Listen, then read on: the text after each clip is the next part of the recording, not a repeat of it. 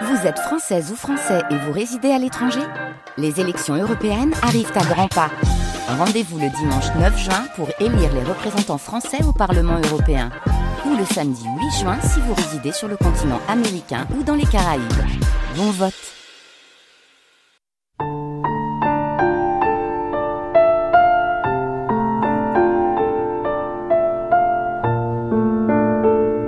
Les nuits de France Culture.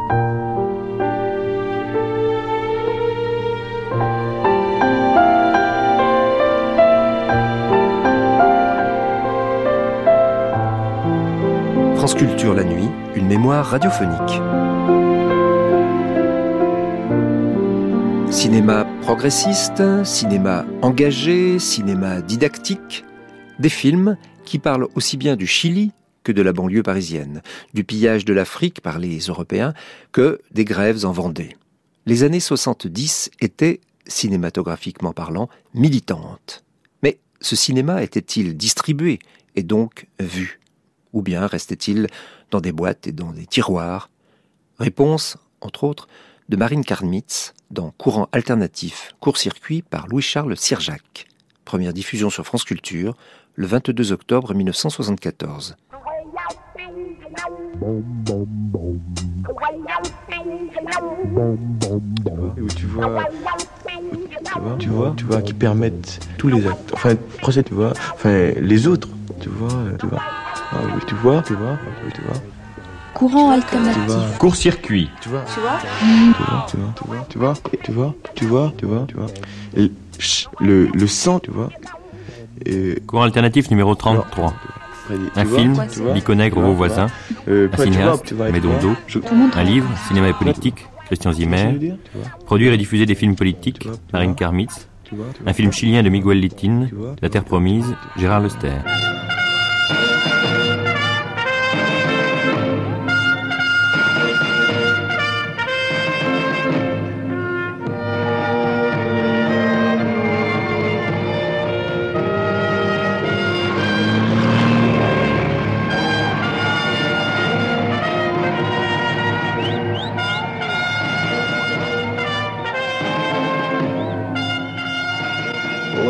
Puta, que quien supiera leer me, me decía el, el ruso.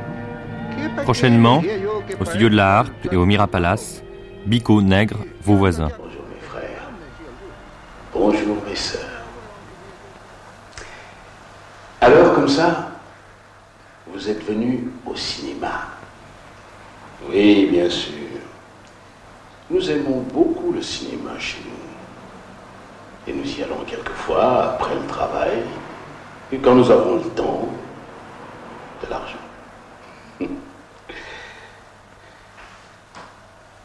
Au fait, le cinéma, qu'est-ce que ça signifie au juste pour nous autres, peuples d'Afrique, du tiers-monde? Peuples dits sous-développés, paysans chômeurs, Les Africains vivant dans les conditions que l'on connaît, enfin, par connaître, j'entends, dont on a entendu parler, un petit peu de temps en temps, mais qu'on ne connaît pas bien, qu'on ne connaît pas du tout, considèrent le cinéma comme une, quelque chose d'extérieur à eux. Ceci est très simple à comprendre parce que le cinéma qu'ils vont voir euh, quotidiennement ne parle pas de leurs problèmes, ne parle pas leur langue, ne parle pas de leur culture, ne parle pas de leurs conditions, disons, sociales. Alors, non seulement cette vie est insoutenable, impossible, mais penser que ce cinéma, qui est un cinéma de distraction, qui est très loin d'eux culturellement, euh, puisse se servir d'eux pour les montrer aux autres, c'est une honte, c'est quelque chose qu'ils ne peuvent pas accepter. Donc la difficulté était de leur dire, oui, bien sûr, le cinéma que vous voyez, c'est un cinéma entre guillemets, c'est quelque chose qui ne vous touche pas, mais le cinéma, enfin les moyens techniques, l'image et le son, peuvent montrer, peuvent informer, vous informer, vous d'abord, de votre frère qui sont à seulement 500 mètres ou à 2 km que vous n'avez- vous n'avez pas l'occasion de voir parce que vous travaillez 10 heures par jour. Parce que le gouvernement, le gouvernement français, le gouvernement vraiment reçoit. pour le fonds d'action sociale. L'année dernière, il y avait au plus de combien de milliards? Il y avait au plus de 26, 26 milliards. Alors cet argent, le gouvernement avait dit qu'il fera des foyers jusqu'à présent. Jusqu'à présent, aucun foyer qui était construit pour les travailleurs migrés. L'année dernière, en 70, il y a eu 5 travailleurs africains morts à Aubervilliers. Cette année, il y a eu 5 morts de, travailleurs portugais. Au lieu d'aller nous mettre dans, dans des foyers à la rue Vaugirard, que l'armée du salut, nous ne voulons pas ça. Nous ne sommes pas des militaires ici en France.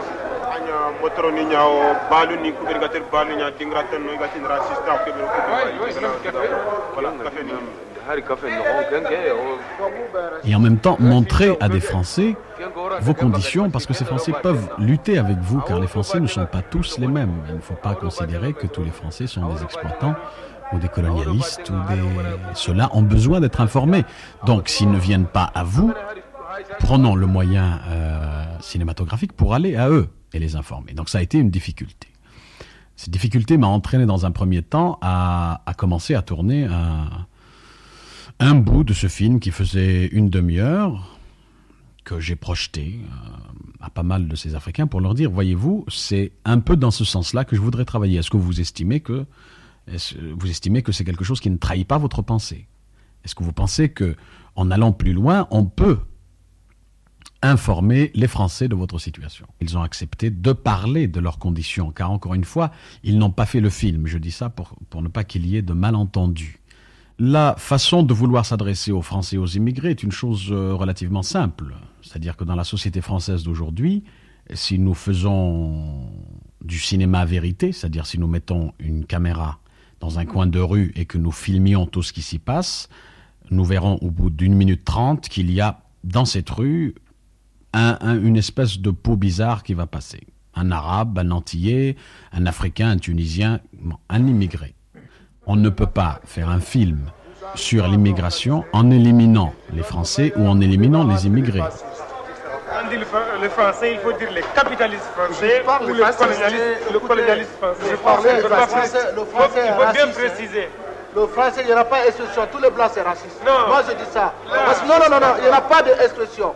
Parce que, pour, même, même, dans, même, même tu, tu marches, tu dis bonjour à quelqu'un, il te, il te montre yeux, c'est dur. Alors, c'est normal. Parce que tu t'en vas tout de suite demander en, location à quelqu'un. Tu vas demander, bon, je voudrais prendre cette chambre cette nuit, on te refuse. Mais pourquoi? Je n'ai pas voulu faire un film ni sentimental, ni, euh, ni un film où je raconte une petite histoire pour pleurer sur l'immigration. Je n'ai pas voulu non plus euh, être gentil, euh, faire un film qui marche, faire un film commercial, me préoccuper de savoir euh, si après celui-là je vais en faire un autre. J'ai essayé de dire un certain nombre de choses et j'ai employé des moyens techniques adéquats, me semble-t-il. Monologue introductif, cinéma vérité, documents filmés, reportages, séquences purement didactiques, mais dont Do a tout utilisé sans que jamais son œuvre perde son unité. La critique du cinéma occidental à laquelle, au début du film, se livre Bachir Touré mériterait par sa rigueur, son humour, son mépris vengeur, de figurer dans une anthologie. Maurice Oustrière, Festival du Jeune Cinéma 74, Toulon. Il y a des gens qui vous disent qu'ils viennent manger votre pain, d'autres qui vous disent qu'ils viennent parce qu'ils sont incapables de faire quoi que ce soit chez eux. Ils viennent pour envoyer de l'argent chez eux, mais en fait, qui sont-ils? Qui sont-ils? Et j'ai employé un langage très simple et très direct. C'est-à-dire que d'ailleurs en sous-titre, il y aura sur l'affiche des immigrés parlent au français. Tout ce qui n'est pas didactique, à mon avis, quelquefois au cinéma, c'est-à-dire qui comporte des mouvements de caméra très compliqués, euh, donc la fiction, ce que j'appelle la fiction, risque de détériorer ce que l'on veut dire. Et surtout pour moi, le, didactisme est un moyen. Il nous est apparu que pour résoudre les problèmes que pose l'écriture d'un scénario, il est préférable de partir d'analyse de la réalité plutôt que d'idées cinématographiques, c'est-à-dire de fonder le travail d'écriture plus sur des analyses de la réalité que sur des idées cinématographiques. Jean Jourdeuil, à propos du scénario, l'avant-scène cinéma numéro 122, février 72. Sur lequel les gens vivent. Il a seul, une des seules façons d'essayer de, de bien préciser les choses, c'est d'être quelquefois didactique, et moi en tout cas je n'ai pas peur d'être didactique pour dire ce que j'ai à dire. Lorsqu'on entend parler de lutte de classe, par exemple, qu'est-ce que c'est? Est-ce qu'il faut fuir ce mot? Est-ce qu'il faut savoir ce qu'il signifie et par la suite prendre une position? Toujours utile que pour le montrer, il s'agit de, le disséquer, c'est-à-dire de faire une espèce euh, de procédé anatomique à l'image, le plus simple possible, avec une caméra qui ne bouge pas, et dire voilà ce que j'ai à vous dire, vous en faites ce que vous voulez. Mais c'est un procédé cinématographique comme un autre. Toutes les choses pour pouvoir nous diviser, mais il n'était pas arrivé au bout. Quand tout le monde avait compris que, que ce soit Bambara, que ce soit tout couleur, que ce soit Sarakole, que ce soit esclave, que ce soit noble, nous vivons tous dans la merde et que nous avions tous le même problème. Nous voulions reloger dans des conditions meilleures. Oui, c'est le, genre de foyer modèle dont rêvent actuellement la plupart des travailleurs africains en France vivant dans les taudis que l'on connaît. Pourtant, ce foyer modèle, euh, voici ses caractéristiques. Il y a trois, au moins trois travailleurs par chambre. Il y a quatre étages, 28 euh, chambres par euh, étage. et on les fait payer à raison de 120 francs par lit. Et il y a trois lits par chambre. Trois lits par chambre, oui. Ce qui fait à peu près pour l'organisme qui a fait cette œuvre 4 euh, millions et demi par mois. D'anciens francs. 4 millions et demi d'anciens francs par mois. Il faut signaler que d'après des, sources très sérieuses, euh, l'organisme en question n'a pas dépensé un sou parce qu'à l'origine il est subventionné par le FAS. Euh, qui, le Fonds d'action sociale. Fonds d'action sociale qui prend l'argent aux travailleurs eux-mêmes. Ce sont donc les travailleurs qui financent à l'origine la construction d'un foyer qu'on leur fait payer par la suite très cher. Et on ne sait pas trop où passent ces 4 millions et demi, sauf qu'il y a une partie minime qui est destinée aux frais généraux, euh, charges mensuelles, etc. La plus grande partie, ça passe dans les poches de qui? Il y a des Espagnols ici, Portugais, des choses comme ça Ah non, il y a uniquement les Marocains, les Algériens, les Mauritaniens pour faire les commissions, si euh, j'ai décidé d'être militant par le cinéma, c'est parce que d'abord je considère que le procédé cinématographique jusqu'ici est un procédé employé pour l'argent, uniquement pour endormir le peuple en général. Et je considère que par exemple, en ce qui concerne l'histoire des Africains, les Africains eux-mêmes, leur civilisation, leur culture, on ne sait rien en ce qui concerne l'Occident. Et eux-mêmes ne savent pas grand-chose. Bon, le pillage de l'Afrique, bien, sûr, à travers le colonialisme, etc., je ne vais pas en parler, bien que il faudrait en parler beaucoup. Les gens croient toujours être informés, ils ne savent rien, mais je leur laisse le choix d'aller eux-mêmes s'informer s'ils en ont envie. Mais disons que l'Afrique a subi, l'Afrique noire particulièrement, a subi un pillage humain. Et aujourd'hui, les historiens s'accordent à donner un chiffre de 100 millions d'hommes. 100 millions d'hommes entre le 14e et le 19e siècle. Joseph Kizaïko, Histoire de l'Afrique noire. Comment est-ce que l'Afrique a pu survivre à ce phénomène de, d'extermination? Aujourd'hui, euh, pour moi, ce phénomène existe sous des aspects différents. On a la pudeur de l'appeler émigration. Euh, Bien sûr, les gens, euh, les gens viennent euh, pour, pour soi-disant avoir de l'argent, mais le pillage continue. C'est-à-dire que l'élément le plus constructif d'une nation est l'homme.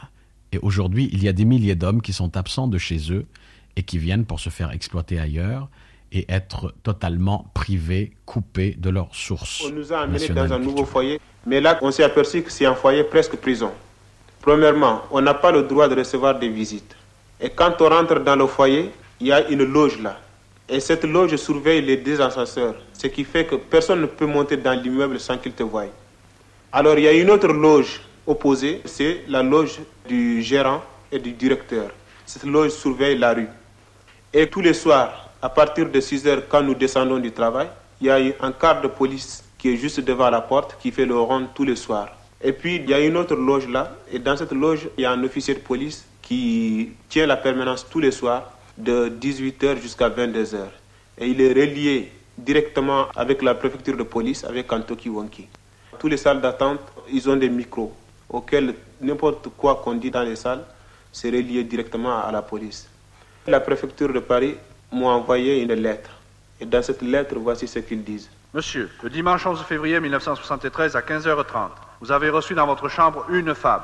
Or, d'après le règlement, vous savez qu'il est formellement interdit de faire monter des personnes dans l'immeuble. Malgré l'opposition du gardien, vous êtes passé outre. Je tiens à vous signaler que si cela se reproduit, vous serez renvoyé. À ce niveau-là, je ne pouvais pas, en tant qu'immigré moi-même, employer le cinéma tel que les autres l'emploient. Mais ça, ce n'est pas pour me différencier d'eux par principe, pour dire moi, je suis un Africain immigré, donc mon cinéma est plus révolutionnaire. Pas du tout. Les choses que j'ai à dire, mes motivations essentielles, demeurent historiques. Elles participent de ce phénomène. Et le cinéma que je fais est forcément plus, plus, plus complexe, parle de beaucoup de choses et informe beaucoup plus. Parce que je tiens avant tout à ce que l'on sache exactement ce que nous sommes avant de, avant de nous entre-déchirer, avant de, de, continuer les assassinats, avant de, de, voir les murs de Paris, de Marseille remplis de, de tracts racistes, avant d'entendre des, des, slogans euh, rallumant les fours crématoires, etc., etc. Donc ce film ne peut en aucun cas être comparable à d'autres films parce qu'il participe de motivations totalement différentes. Il participe d'un moment dramatique de l'histoire, en tout cas pour les Africains, et qui est problématique pour les Français. Très problématique. Et c'est en ce sens-là que mon film est militant. Bien sûr, il est militant. Timouna, moi dire ça. 400 ans, nous qu'apprend fait. Ou que dit non, qu'à coucher pour nous prendre Au pays, c'est ça qu'a dit. L'avenir, c'est à Paris. Si vous voulez apprendre nos métiers, migrant d'homme qui prend en main. Timouna, non qu'on pas soi. Ou que dit non, aimer ça. Si nous pas battre qu'attend nous, zo dit quoi ce qu'il en nous. Arrivez, moins arrivé. Yo foutez moi dans l'hôpital. On épongé et emballé. C'est bon dans tes catochés. Mais depuis moi comprendre ça, on pas réfléchi deux fois. Au menu de l'érotisme, l'exotisme est à la mode. À présent, pas qu'à chômer, moins pas qu'à manquer l'argent. Ça qui savait autour au rasé, pas mander moins ça, moins vendre.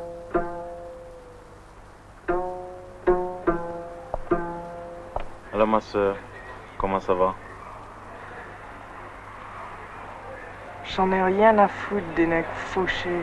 Va plus loin. Oh, assis-toi blanc là. Si maman vous Dans la collection Cinéma 2000, c'est Gers, paru un livre de Christian Zimmer, Cinéma et politique. Dans la mesure où il était à sa naissance considéré comme art du réel, le cinéma était appelé à aborder très rapidement des thèmes politiques. Certes, la politique ne pouvait guère apparaître à l'époque que comme une partie du réel, un aspect de l'actualité, et c'est bien en tant que tel que la caméra l'enregistre. Les événements politiques sont des événements comme les autres, et c'est l'événement qui compte, plus que ce qu'il signifie. Du reste, tout à son émerveillement de découvrir ce double magique de la réalité que lui renvoie l'espèce de miroir perfectionné qu'est l'écran, le public ne demande guère qu'à voir la vie telle qu'elle est, et n'imagine pas qu'on pourrait également la lui donner à voir telle qu'elle pourrait ou devrait être. De gloire est arrivé. Prends de Joseph, le licenciement est levé, le licenciement est levé. Entendez-vous dans Extrait de Scène de grève en Vendée, coproduit par Iskra et le collectif MK2 de Marine Karmitz. Tout cinéma est politique. Il y a, disons, prenons des titres de films, il y a par exemple les films de Henri Verneuil ou de Claude Lelouch, qui sont des produits qui sont pensés pour essayer d'annihiler, de supprimer toute possibilité de réflexion ou de contestation du pouvoir. Combien coûte un film français? 80 films ont été produits ou coproduits en France dans le premier semestre 1974. Budget supérieur à 5 millions de francs, 14 films, dont Borsalino Co., Les Saintes Glaces, Verdict. Entre 3 et 5 millions de francs, 9 films, dont Comme un pot de fraises, La femme aux bottes rouges. Entre 2 et 3 millions, 8 films. Entre 1 et 2 millions, 22 films, dont Le milieu du monde d'Alain Tanner. Budget inférieur à 1 million, 27 films, dont une vingtaine de films érotiques et quelques bon. films d'auteur. Il y a d'autre part euh, des films qui sont euh, des films qui incitent à la réflexion, qui sont qui peuvent être des films d'auteurs euh, qui ont quelque chose à dire, qui parlent de leur passé ou de leur vie, etc., mais qui ne sont pas uniquement des films d'abrutissement ou des films abétissants. Prenons un exemple, des films de Costa Gavras sont des films qui, tout en n'étant pas des films euh, amenant euh, des possibilités réelles pour les gens de euh, comprendre leurs contradictions, de comprendre leur situation, les amènent malgré tout à se poser des questions et à réfléchir. C'est cela que j'appelle des films progressistes. Ce sont par exemple les films de Gavras, les films de Tanner, ça peut être des films de, Rivette ou d'Alliot. Il y a quand même une troisième catégorie de films qui sont très directement en rupture avec l'idéologie dominante et qui euh, sont vraiment euh, du côté des, travailleurs en lutte. Et je ne pense pas, par exemple, que Coupeau soit un film progressiste. C'est un film qui est euh, dans le courant révolutionnaire, dans le courant qui conteste réellement et en proposant des, des, solutions concrètes aux gens, euh, conteste réellement l'ordre établi. Sans simplement laisser aux gens se poser des questions sur l'ordre établi, on le conteste. Ce qui est vraiment neuf aujourd'hui, c'est qu'une catégorie supplémentaire est en train de se créer, celle du film politique. Ce qui veut dire que le public, qui, pour orienter son choix, accorde une grande attention à cette notion de genre, dispose désormais d'une branche de plus dans l'éventail qui lui est offert que le film politique soit encore loin de pouvoir rivaliser avec le film d'amour, le film comique, cela est sans doute moins important que le fait de cette reconnaissance elle-même. Celle-ci traduit en effet une incontestable évolution dans les mœurs du public et même de l'opinion générale, un changement significatif dans sa manière de concevoir les rapports de l'art et de l'engagement, cinéma et politique, Christian Zimmer. Actuellement, on a deux formes, deux possibilités plutôt, non pas deux formes, deux possibilités de rendre compte et d'informer. En ce qui concerne le cinéma, on peut informer soit en recréant une réalité, comme c'est le cas dans Coup pour Coup, c'est-à-dire la, lutte des ouvrières de Coup pour Coup est une réalité complètement remise en scène, réécrite, à partir de situations réelles et interprétées par des gens ayant vécu ces situations. Il y a une autre façon, et qui doit aller de pair, qu'on doit mener en même temps, de rendre compte de la, de la réalité, c'est de l'information immédiate. Ce sont les possibilités de tournage au magnétoscope, les possibilités de tournage en Super 8, euh, les, des films documentaires en 16 mm euh, à base de témoignages, de, de, faits concrets tournés au moment même de l'action. C'est aussi euh, les montages audiovisuels, etc.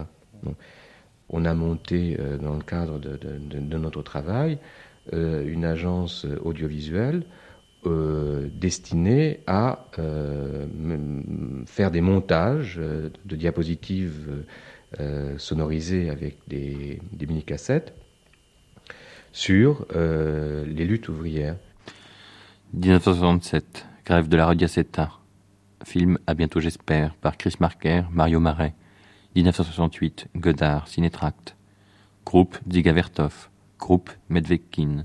Groupe Sloan groupe En fait, fait des espèces de, petits journaux d'information euh, que nous passons dans, nos salles de cinéma.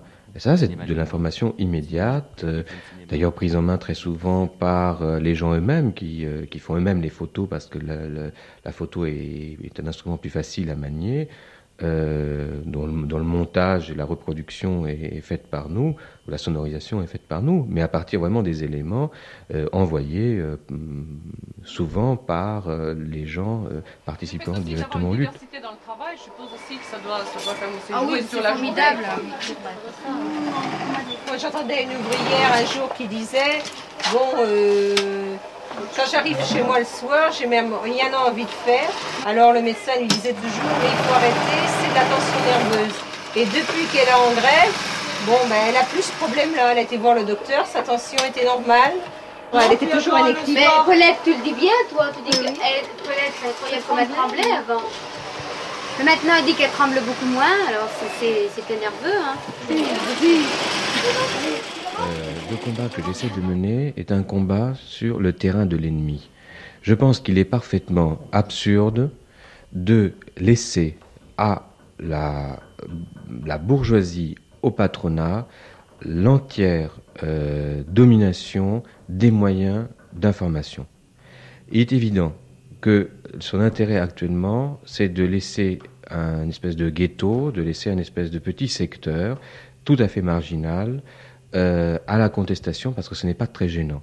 Ce qui les ennuie beaucoup, c'est que quand, on commence à mettre dans leur salle, là où vont réellement des spectateurs nombreux et pas seulement des gens convaincus, des films qui effectivement mettent en cause leur pouvoir, leur système, leur régime.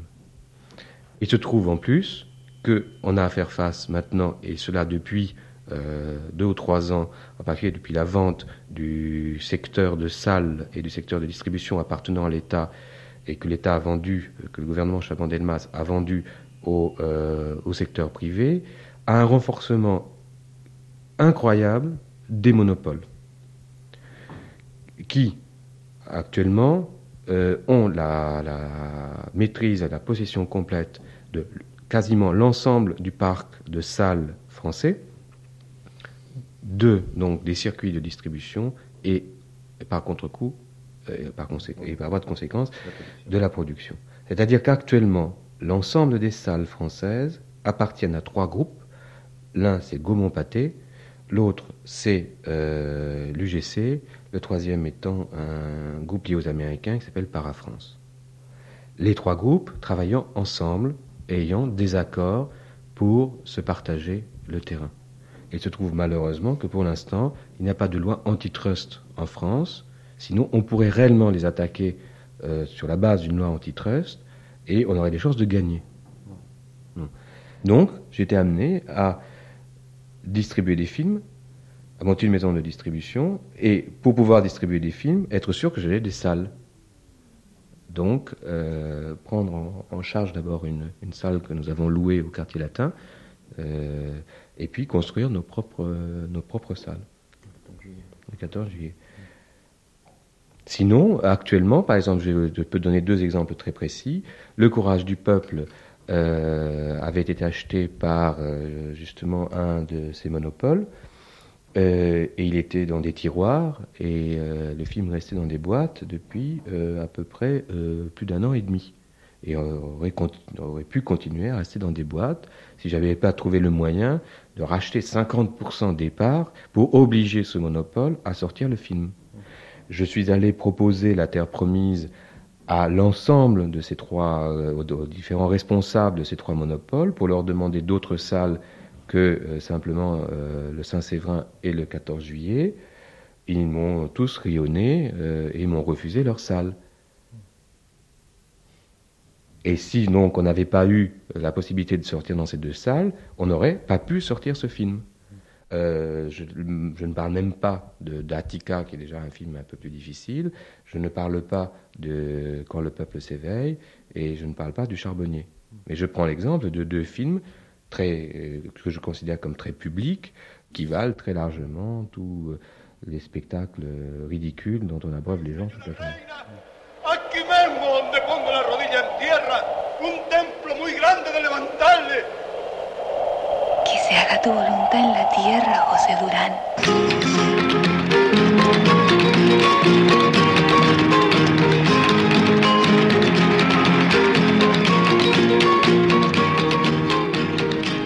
Gérard Lester, critique, parle du film chilien de Miguel Litin, La Terre Promise, projeté actuellement au 14 juillet. Bon, bien en effet, le film de, Miguel Littin situe les événements au début des années 30, c'est-à-dire dans une conjoncture de crise économique qui frappe en particulier une grande partie de la population du nord du Chili. En effet, les faits dont s'inspire le film sont des faits entièrement réels. À l'époque, pour essayer de faire face à la crise, des groupes de chômeurs, chômeurs forcés évidemment, s'installe sur des terres domaniales ou bien sur des, propriétés abandonnées par des latifondistes à l'époque, c'était des propriétaires européens. Et ces groupes de chômeurs forment des communautés égalitaires de production agricole. C'est la, communauté de Palmilla que l'on voit se constituer dans le film. Cette communauté est animée par un héros, on peut dire quasi mythique, José Duran, dont le dynamisme révolutionnaire est galvanisé par l'arrivée simultanée au pouvoir au Chili en 1932, dont les faits sont bien situés, de Marmaduke Grove, qui est le premier président socialiste du Chili, Allende étant donc le second. José Duran s'efforce d'étendre le pouvoir populaire à toute la région et évidemment à l'ensemble de sa vie économique. Mais la République socialiste de Grove ne durant que 12 jours, la communauté de Palmilla sera finalement anéantie dans un bain de sang par la répression bourgeoise. Donc en premier lieu, le film de Litine vise, en 1974, à une réappropriation par le mouvement populaire de son passé afin d'essayer d'en tirer des leçons utiles pour l'avenir. C'est la mémoire de la des luttes populaires.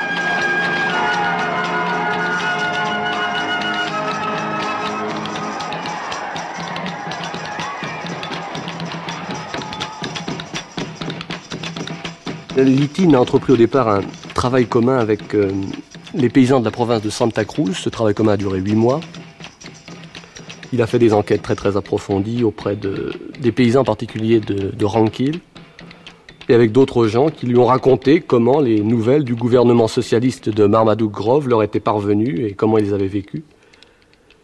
Il a donc commencé à tourner son film, non pas avec sa propre optique, mais avec celle d'un vieux paysan qui à l'époque était, adolescent. Et c'est donc à partir de ce point de vue qu'il a réalisé La Terre Promise. On peut d'ailleurs faire une euh, comparaison avec le film de Jorge Sanginés, Le Courage de Peuple, qui avait lui aussi mis en scène, fait mettre en scène son film par les mineurs de l'altiplano, et c'était en cela une, innovation pour les films latino-américains. C'était les mineurs eux-mêmes qui prenaient en charge le film. Alors, à côté de l'aspect mémorisation des luttes populaires, il y a un autre aspect important dans le film, justement, c'est ce, côté approfondissement des éléments de la culture populaire pour sa réappropriation par les masses.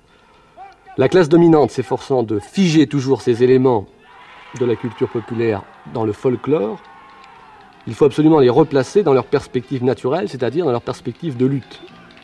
Il est bien certain que depuis l'invasion des conquistadors espagnols, des conquistadors portugais, euh, l'introduction en particulier de l'image de la Vierge comme iconographie religieuse se retrouve à travers tous les chants et tous les contes populaires chiliens. Et Litine n'a absolument pas essayé d'occulter cet, aspect de la vérité. Il a précisé cependant qu'il existe au Chili deux vierges, non pas une seule, la Vierge des pauvres et la Vierge des riches. Et on voit tous deux leur influence sur, sur les places respectives à l'intérieur du film. Alors on pense évidemment euh, comme influence à celle du cinéma novo brésilien de, Glober Rocha.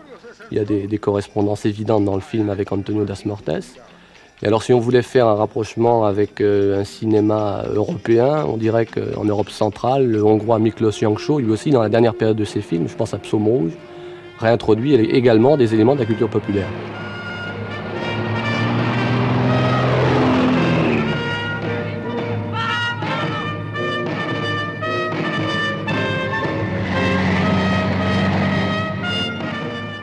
Ditine et Sanginés, par leur film, ont, ont très certainement là euh, ouvert une voie qui, qui devrait, hein, qui devrait entre guillemets permettre de créer des cinéastes en même temps que des films d'ailleurs, si bien qu'on peut peut-être espérer qu'un jour, euh, ce ne sera plus seulement une élite qui fera des films, mais les gens eux-mêmes d'ailleurs qui autrefois s'exprimaient euh, par le folklore, par la musique, et qui pourront désormais le faire par le cinéma.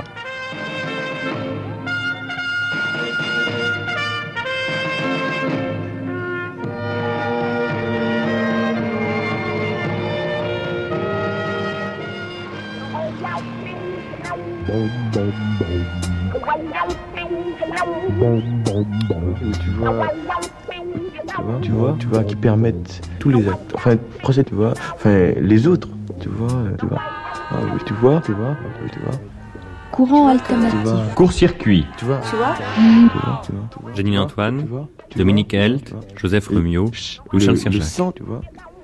Et alors, tu vois, tu vois. Tu vois, tu vois, tu vois, tu vois. Euh, tu vois, tu vois, tu vois. Je... Tout le monde travaille comme ça, tu vois. Tu vois, tu vois. Ce que je veux dire Tu vois, tu vois, tu vois, tu vois, tu vois, tu vois, tu vois, tu vois, tu vois, tu vois, tu vois, tu vois, tu vois, tu vois, tu n'es, tu vois. Cette émission a été diffusée pour la première fois sur France Culture le 22 octobre 1974. Vous pourrez la réécouter en ligne ou la télécharger durant un an sur le site franceculture.fr, rubrique Les Nuits de France Culture.